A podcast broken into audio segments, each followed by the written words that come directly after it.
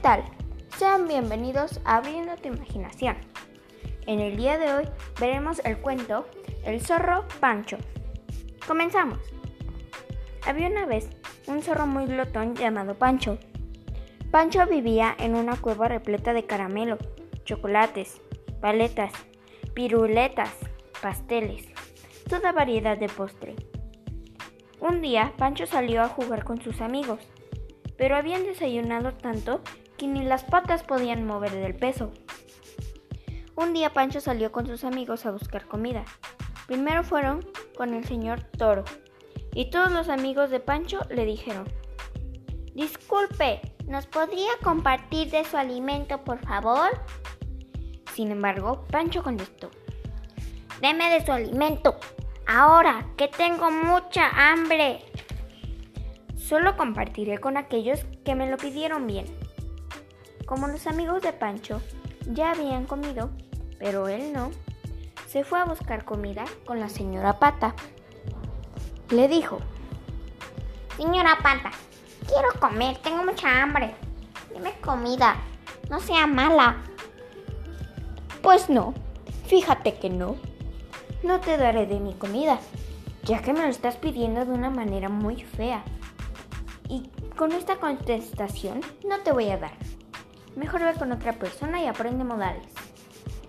El zorro Pancho se fue con el ganso para ver si él sí era bueno y a ver si le compartía de su comida. Cuando llegó, le dijo, Señor ganso, tengo mucha hambre, quiero comer. Deme de comida ahora, porque nadie me quiere dar de comer. Sea bueno y no me diga que no. El ganso nada más se dio la vuelta, moviendo la colita e yéndose a otro lado.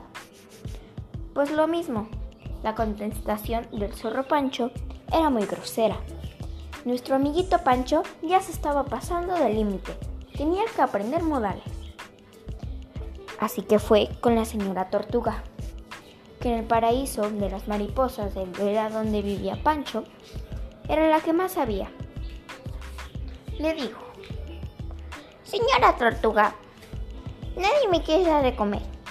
¿Por qué será? La señora Tortuga le dijo, un pajarito me contó que tú habías sido muy grosero, por eso no te daban de comer. La tortuga hablaba como una viejita, ¿no lo creen? Pues claro, ella tenía 198 años la tortuga le dijo al zorro lo que pasaba. Le enseñó modales y por fin el zorro era bueno.